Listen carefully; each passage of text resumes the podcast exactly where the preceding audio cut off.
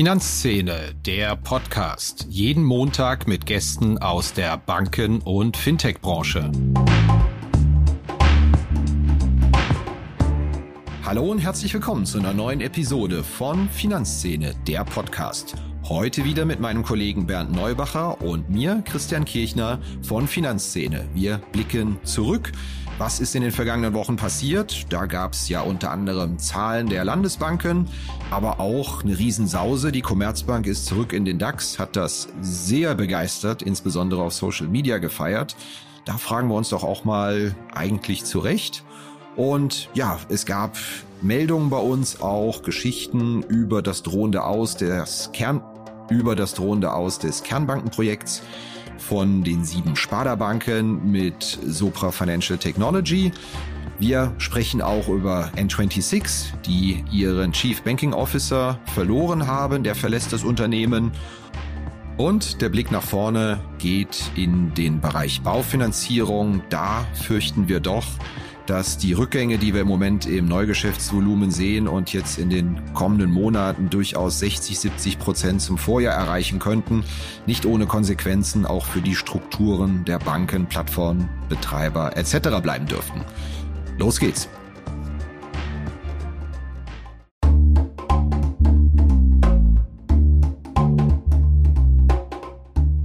Inkasso ist ein großes Thema für Banken wie Fintechs und ein Digitalinkasso für zukunftsorientierte Unternehmen in Europa, entwickelt für die höchste Recovery und beste Customer Experience. Das bietet die Lösung von Per Finance. Über 550 europäische Enterprises vertrauen bereits auf die Lösungen von Per Finance. Der Per Finance Ansatz basiert auf KI und Verhaltensforschung. Ein selbstlernender Algorithmus typologisiert Menschen anhand von Daten, um die passende Kommunikations- und Bezahlstrategie auszuführen. Das Ziel, Kunden erfolgreich zur Zahlung sensibilisieren und die ideale Lösung für jeden Menschen finden, um die Forderung schnell zu begleichen. Zum Einsatz kommen dabei KI-Technologie basierend auf Reinforcement Learning und auch Natural Language Processing. Der Ansatz verhilft Finanzteams zu schnellerer und höherer Rückführung von außenstehenden Forderungen und bietet Verbrauchern ein nahtloses und faires Online-Bezahlerlebnis. Das Ganze in einem All-in-One-Ansatz für alle Länder. Ein Vertrag, eine Datenschnittstelle, ein Kundenportal und ein Ansprechpartner. Einfach mal schlau machen auf der Seite www.perfinance.com. Hallo Bernd. Hallo Christian. Ja, der Monatsrückblick ist wieder fällig. Wieder ein Monat um. Was waren so die größten Themen in den abgelaufenen Wochen für dich? Also ich fand, was äh, nicht zu übersehen war, war die Rückkehr der Commerzbank in den DAX, oder? Das war in der Tat nicht zu übersehen, insbesondere wenn man Social-Media-Nutzer war. Da ging es ja ganz schön zur Sache. Ja, äh, enthusiasmierte Manager, äh, Beschäftigte ging ähm, in den sozialen Netzwerken steil. Äh, ist die Stimmung besser als die Lage, fragt man sich da. Ja, es war in der Tat, wir haben ja auch ein bisschen, ja, wir, wir haben uns nicht drüber lustig gemacht, aber wir haben es ja mal aufgespießt, dass es schon extrem enthusiastisch war was die Bank kommuniziert hat. Und da kam ganz schön viel Feedback zurück von unseren Leserinnen und Leser. Also WhatsApp und E-Mails und hm, schon ganz schön erstaunlich, wie ostentativ das gefeiert wird. Und ich habe auch mal nachgeschaut, die Commerzbank ist ja 2018 aus dem DAX abgestiegen. Damals ist sie mit einem Kurs von 69 raus.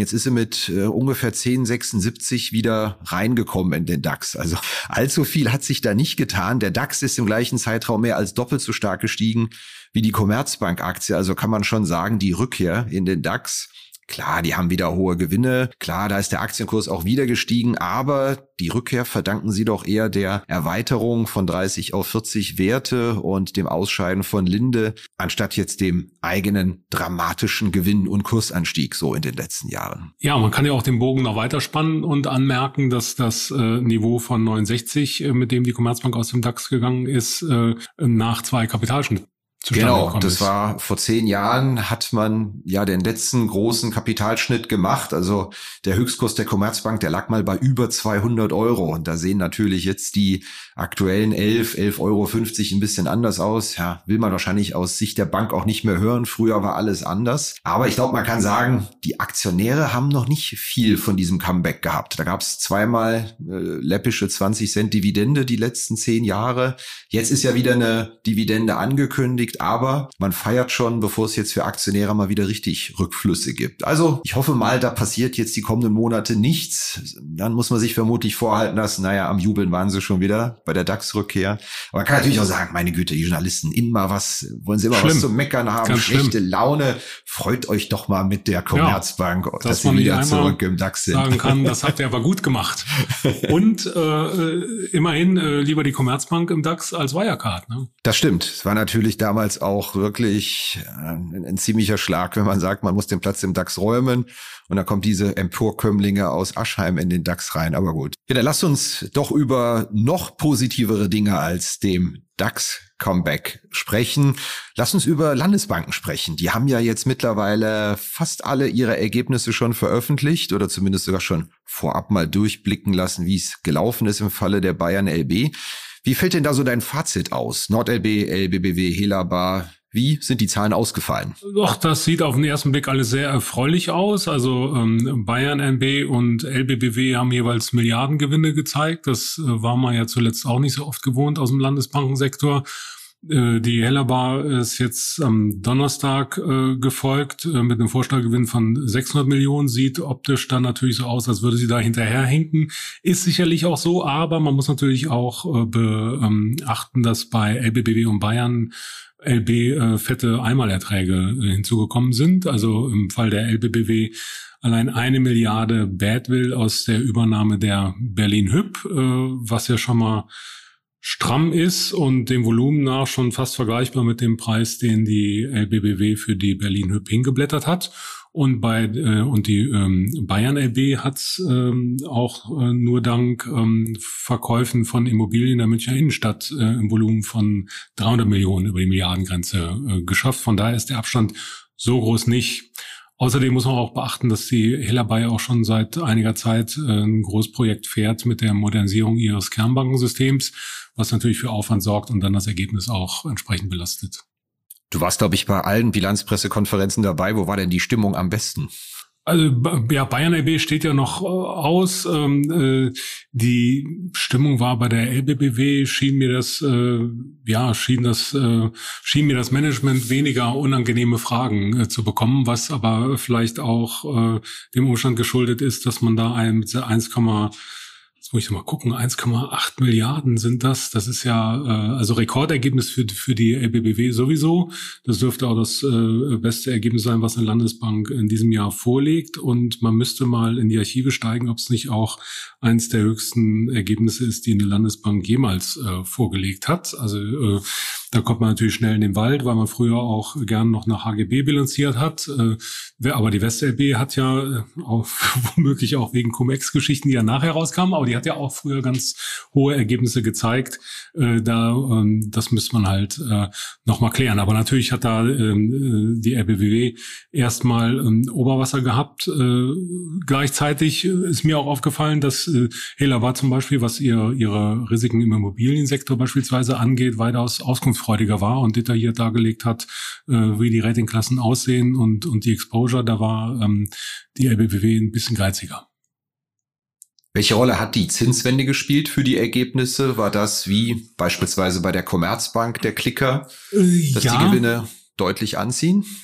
Das Zinsergebnis ist jeweils deutlich angezogen, aber vielleicht nicht unbedingt aus den Gründen, die man äh, als Außenstehender vermutet hätte. Zum Beispiel war es, ähm, äh, bei der LBBW so, dass es äh, weniger das Einlagengeschäft war, sondern das äh, Kreditgeschäft, was die, ähm, was das Zinsergebnis stark geschönt hat.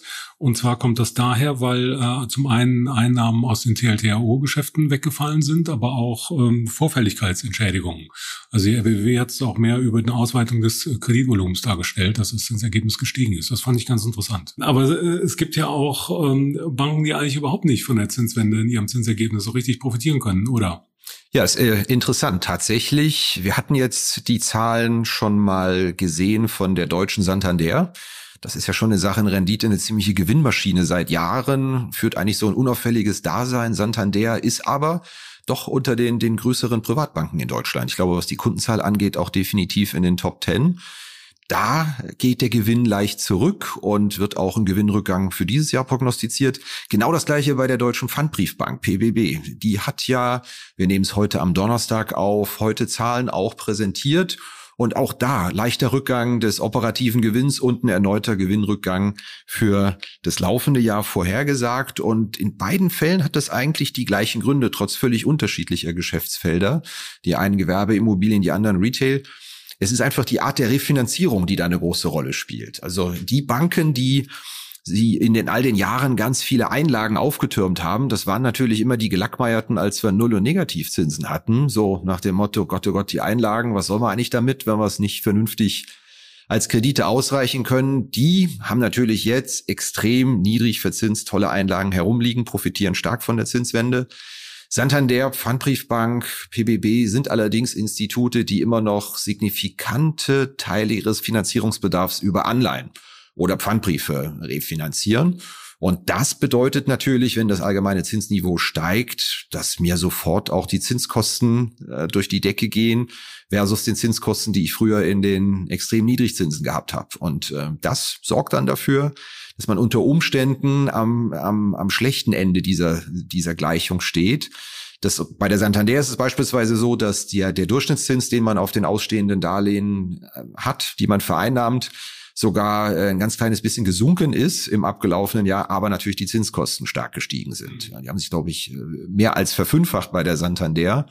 Und das ist natürlich blöd, wenn wir das sozusagen die, das, was ich vereinnahme, sich kaum verändert, aber die Zinskosten steigen, ja, dann gerät mein Ergebnis schon mal unter Druck. Pfandbriefbank, ganz ähnliche Entwicklung. Ich glaube, bei der Pfandbriefbank kommt noch hinzu, dass sie auch ihr äh, Zinsrisiko abgesichert hat ne? und dann in dem äh, Niedrigzinsumfeld relativ gut durchkam und jetzt ähm, nach der Zinswende dann relativ ein bisschen hinterherhinkt. Genau, die große Unbekannte auch, in welchem Umfang wurden Zinssicherungsgeschäfte getätigt. Da werden wir in den kommenden Wochen, wenn die Geschäftsberichte insbesondere vieler Sparkassen und Genossenschaftsbanken kommen, schauen wir auch drauf und äh, gucken mal, könnte durchaus sein, dass es da die eine oder andere positive oder negative Überraschung gibt, weil ich glaube, die Zinswende, die war ja so fulminant und so radikal, also das waren ja Stresstestannahmen, dieser Zinsanstieg noch über die Stresstestannahmen hinaus, was da passiert ist und sie steigen weiter, darf man gespannt sein.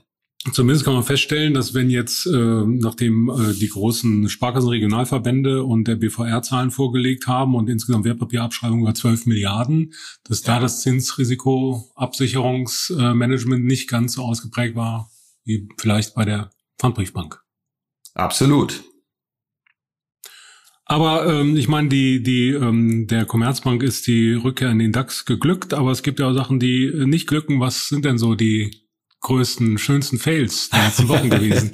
ja, kommen wir wieder zum Thema. Journalisten lieben ja angeblich schlechte Nachrichten. Nein, was, was hatten wir ähm, an, an Problemen? Wir hatten beispielsweise im Geschäftsbericht von Soprasteria, dem französischen Unternehmen, den Hinweis entdeckt, dass die Versuche der sieben Sparda-Banken, die mit Sopra Financial Technology zusammenarbeiten, ein neues Kernbankensystem zu installieren, erstmal auf Eis gelegt worden sind. Suspended heißt der Begriff. Und ja, da hatte man ja 2019 sich zusammengeschlossen.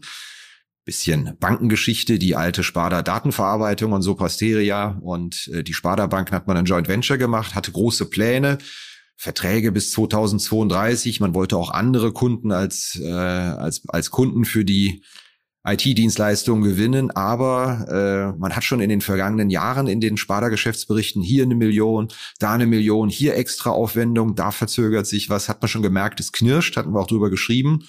Und jetzt, ähm, ja, muss man sagen, steht das ganze Projekt offenbar in Frage und äh, steht auch explizit im Geschäftsbericht drin, dass man erwägt, das Ganze auf einen Drittanbieter zu übertragen und ist die faktische Spaltung der Sparda-Banken. Vier sind ja zu Atruvia 2019 gegangen. Der Rest hat das hier mit Soprasteria gemacht.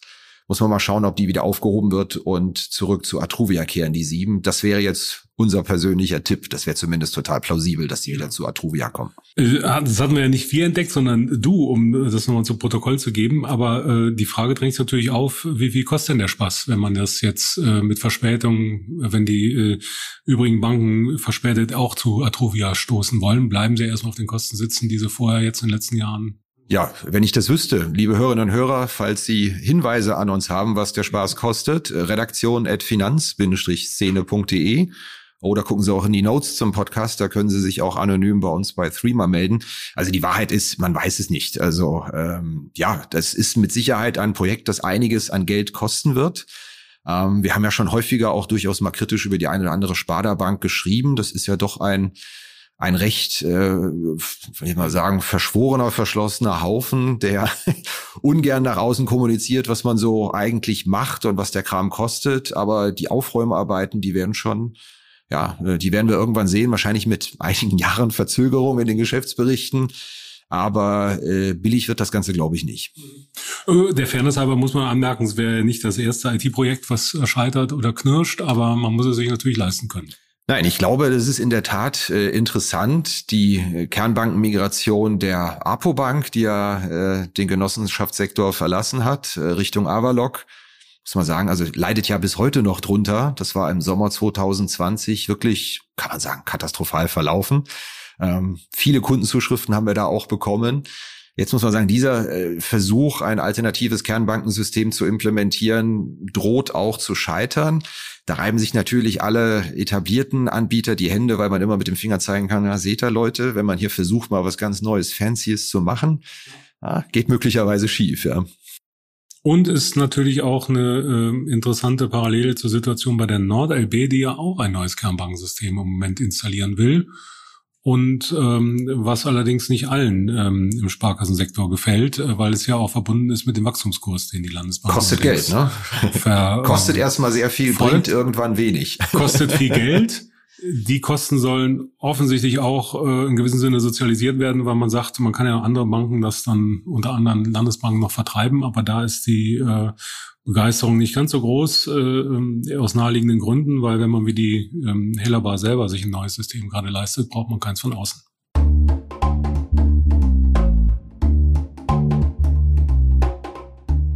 Ja, wenn es ein Thema gibt, das den Smalltalk dominiert, bei mir, wenn ich mit Vertretern der Banken- und Fintech-Szene spreche, dann ist es doch die Regulatorik. Was das alles kostet, das Personal, das man finden und binden muss, den Aufwand, den man damit hat. Ja, die Emma Risk und auch die bankenaufsichtlichen Anforderungen an die IT, kurz BAIT, die haben viele schon auf dem Radar. Aber jetzt wartet bereits Dora am Horizont, die nächste Regulierungswelle. Da ist es höchste Zeit für eine zeitgemäße, digitale und automatisierte Unterstützung im Rahmen der Rezertifizierung der Sollkonzepte im Bereich des Zugriffs- und Zutrittsmanagements. Dafür gibt es Foconis Zack. Das Foconis Zack Funktionspaket Rezertifizierung erledigt automatisiert den Soll-Ist-Abgleich, den Antrags- und Genehmigungsprozess und verfügt darüber hinaus über hochspezialisierte Tiefenanalysen, die Berechtigungsrisiken in den IKS-relevanten Bereichen aufdecken. Foconis Zack, dieses Paket, das kommt von der Foconis AG. Das ist ein Unternehmen 2000 gegründet, Softwarehaus mit Fokus auf effiziente Automatisierung und Digitalisierung, regulatorische Anforderungen. Wenn Sie sich mal informieren wollen, schauen Sie mal vorbei unter foconis mit c.de slash Rezertifizierung. Ich habe, glaube ich, in meiner journalistischen Karriere bestimmt 100 Mal grob geschätzt den Hinweis in Geschäftsberichten gelesen, dass irgendwelche Extrabelastungen aufgrund der Einführung eines neuen Kernbankensystems oder einer neuen IT anfällt. Ich habe aber noch nie in einem Geschäftsbericht die Formulierung gelesen, zumindest nicht wissentlich.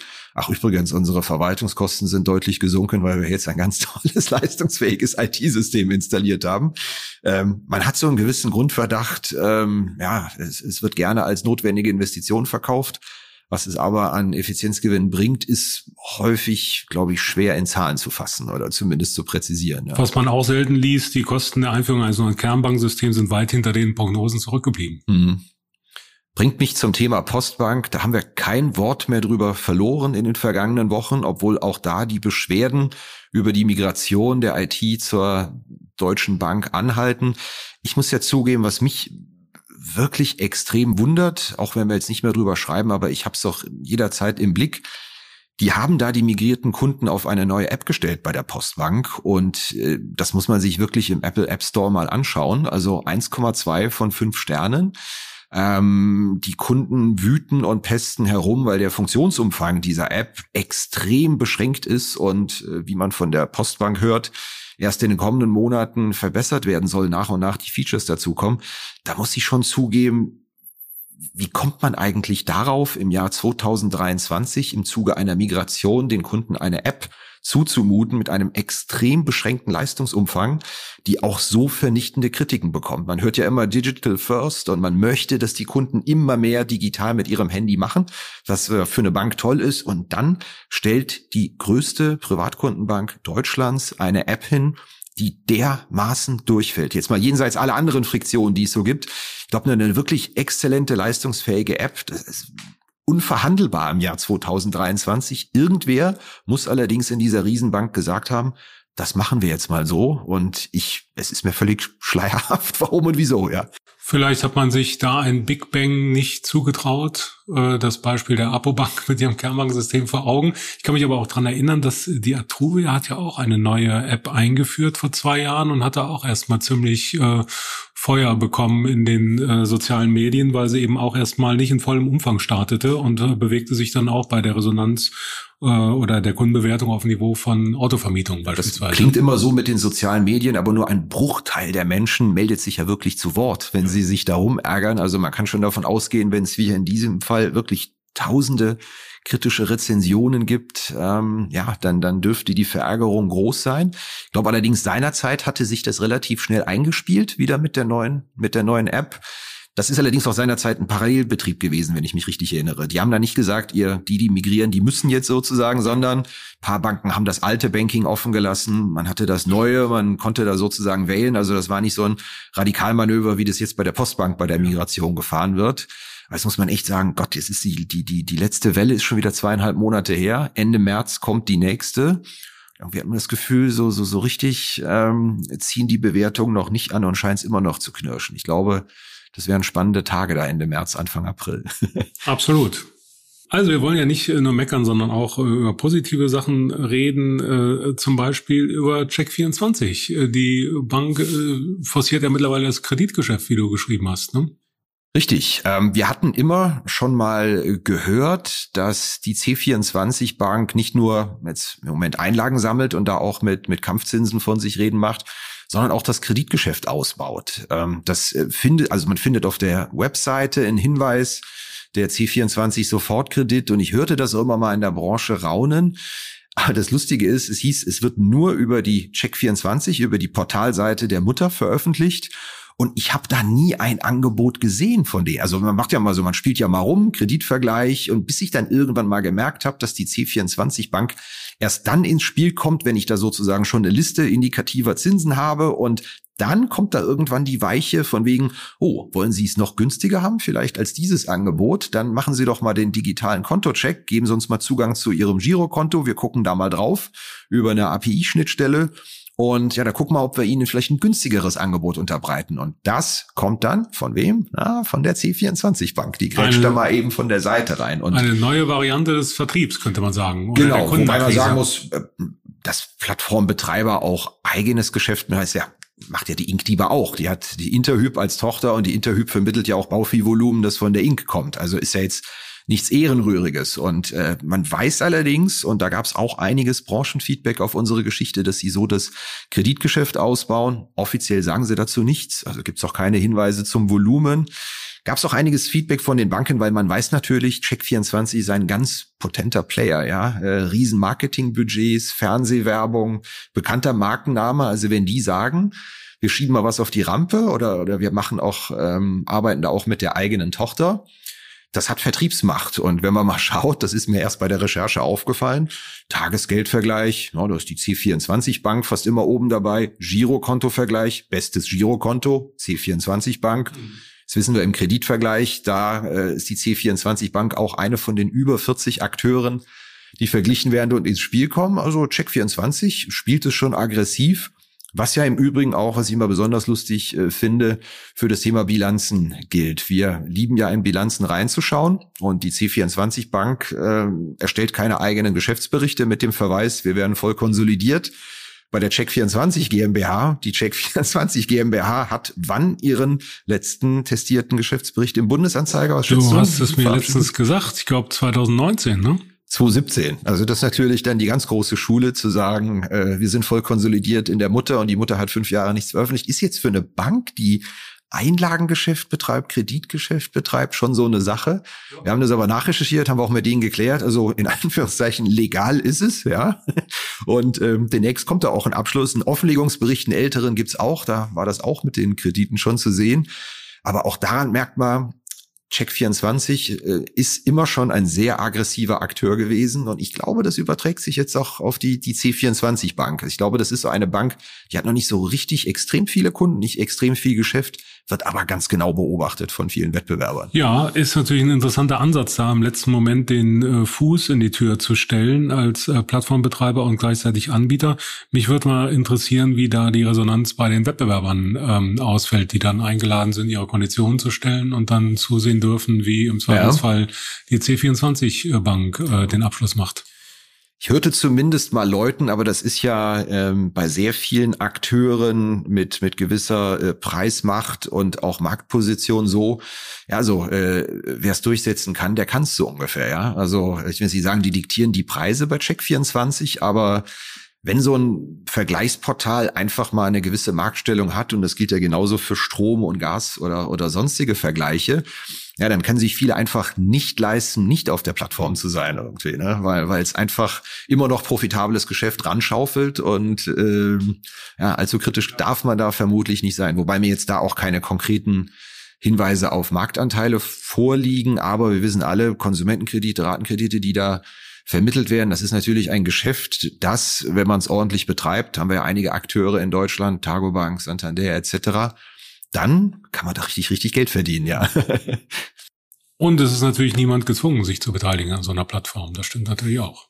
Ja, dann bleiben wir ein wenig im Bereich Techbank. Großes Thema die vergangenen Wochen war auch N26.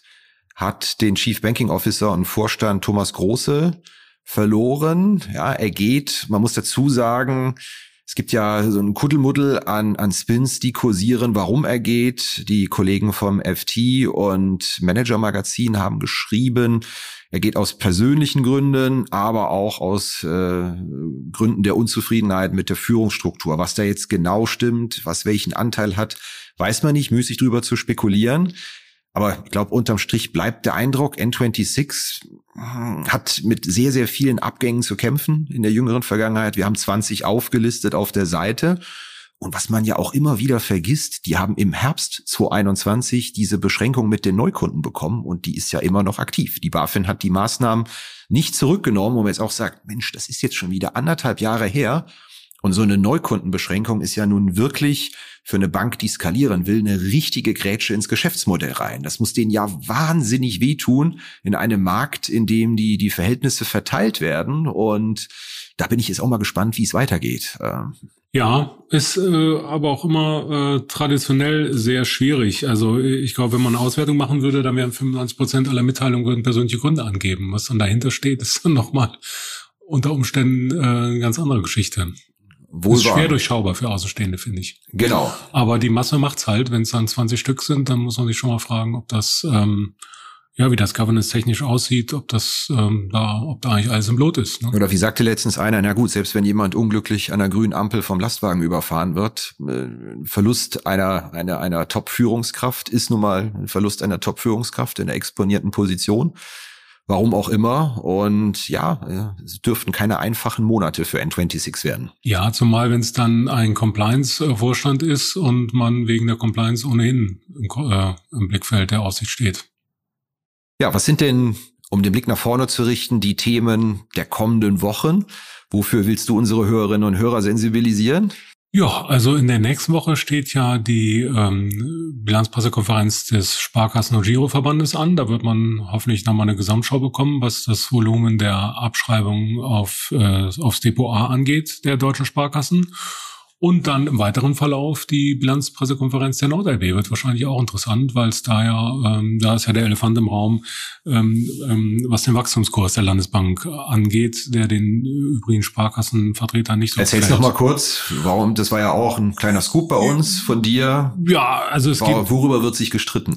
Es geht im Grunde darum, dass ja die, die NordLB, die mit äh, Milliardenbeträgen rekapitalisiert worden ist vor einigen Jahren, äh, mittlerweile einen fröhlichen Wachstumskurs äh, fährt und das haben sich die übrigen Sparkassen, die ja über die Institutssicherungssysteme auch äh, mithaften für die Landesbank offensichtlich anders vorgestellt. Und da äh, laufen offenbar Konfliktlinien zwischen dem Lager in Hannover, zu dem vermutlich auch die Landesregierung äh, gehört mit dem grünen Finanzminister, der ähm, im äh, Kreditvergabe im Bereich erneuerbare Energien äh, vermutlich nicht schlecht findet und äh, den Vertretern der Sparkassen, die offensichtlich äh, vor Jahren schon äh, dachten, äh, wir rekapitalisieren die Bank. Das ist für uns günstiger, als sie vom Abwicklungs, äh, von der Abwicklungsbehörde in Brüssel abwickeln zu lassen. Aber wir sind uns eigentlich stillschweigend einig, dass das Ding äh, auf Sicht ähm, runtergefahren oder mehr oder weniger klein gehalten wird. Und äh, da liegt, glaube ich, der Hase im Pfeffer da, äh, dass man eben nicht genau weiß oder dass unterschiedlich interpretiert wird, was eigentlich damals vertraglich vereinbart wurde.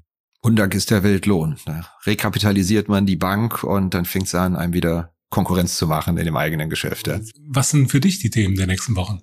Ich glaube, das Thema Baufinanzierung wird uns noch beschäftigen in den kommenden Wochen. Ich glaube, das ist äh, wirklich auch der Elefant im Raum im, im Kreditgeschäft, Neugeschäft bei ganz vielen Banken.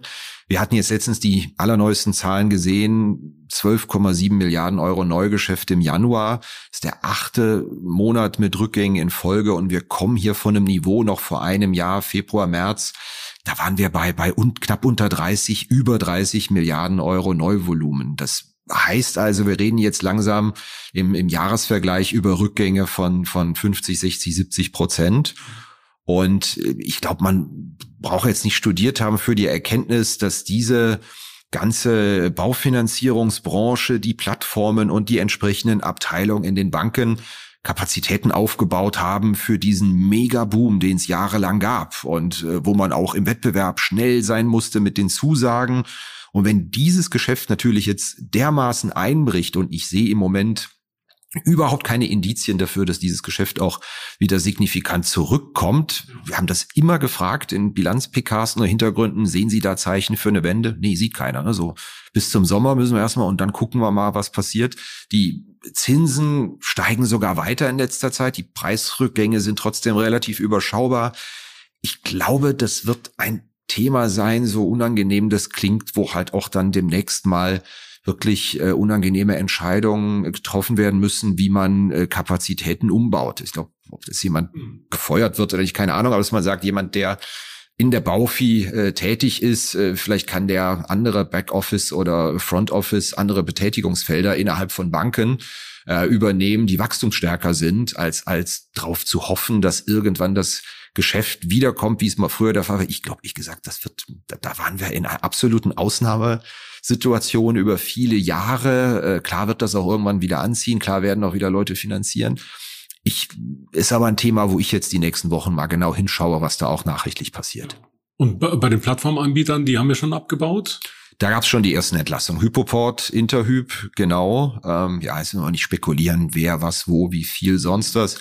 Ich glaube einfach, das sind Rückgänge, die können nicht ohne Folgen bleiben. Ich glaube, für die Bankbilanzen geht's noch, weil das schwitzt sich ja nur sehr langsam aus, die Altkredite, die Bestände gehen ja gar nicht so stark zurück und vor allen Dingen verdient im Moment sich doll und dusselig im klassischen Brot- und Butterzins-Einlagengeschäft. Aber ähm, ja, in, in, in dem Markt wird sich was tun. Mensch, jetzt habe ich hier den Dr. Doom in Sachen Bauvieh gemacht. Man soll doch immer mit was Positivem aufhören und aussteigen. Bernd, hast du noch irgendetwas Positives in Sachen Ausblick für mich, was wir unseren Hörerinnen und Hörern mitgeben? Ja, habe ich. Äh, man darf halt, ähm, man soll nicht vergessen, dass die Zinswende halt die Boote auf breiter Front äh, hebt. Es äh, regnet halt Zinsergebnis für die Banken und das hat sich jetzt vielleicht noch nicht so ganz niedergeschlagen, weil man die Abschreibung im Wertpapierportfolio hat, aber das sind ja dann auch äh, großenteils die ähm, Zuschreibungen von morgen. Also ähm, äh, wenn die Papiere bis zur Endfälligkeit gehalten werden und man die nicht vorher verkaufen muss, weil man Einlagenabfluss hat oder äh, äh, es einen Ausfall gibt, äh, dann werden diese Abschreibungen auch wieder sukzessive reinkommen und äh, wenn dann noch die vermehrten ähm, Ergebnisse infolge der Zinswende kommen, sehen die Perspektiven so schlecht auch nicht aus. Das heißt, es wird so laufen, dass es jetzt so massiv reinhegt. Das heißt, es hat alles nichts zu bedeuten. Das ist ja eigentlich nur ein kurzfristiger Bilanzeffekt. Und in den nächsten Jahren, wenn es das Bewertungsergebnis treibt, wird es natürlich sauer verdientes Geld sein. Ja. Das ist die Darstellung der Sparkassen und Genossen. Und die hat ja auch was für sich. Äh, wie gesagt, wenn äh, halt, äh, wenn es keine Kreditausfälle gibt oder wenn man solche Papiere nicht vorzeitig liquidieren muss, weil Einlagen abfließen von Kunden, die woanders bessere Zinsen bekommen. Ja. Haben wir es doch noch einen positiven Schluss hinbekommen. Prima. Zum Glück. Dank dir, Bernd. Äh, gerne. Ja, das war's wieder mit dieser Episode von Finanzszene, der Podcast. Wir sagen danke fürs Zuhören, freuen uns über Ihr Feedback unter redaktion.finanz-szene.de. Kontaktmöglichkeiten auch über Threema in den Notes zu diesem Podcast. Vielen Dank. Redaktion und Host Christian Kirchner. Coverdesign Elida Atelier Hamburg. Produktion und Schnitt Podstars bei OMR Hamburg. Musik Liturgy of the Street von Shane Ivers www.silvermansound.com.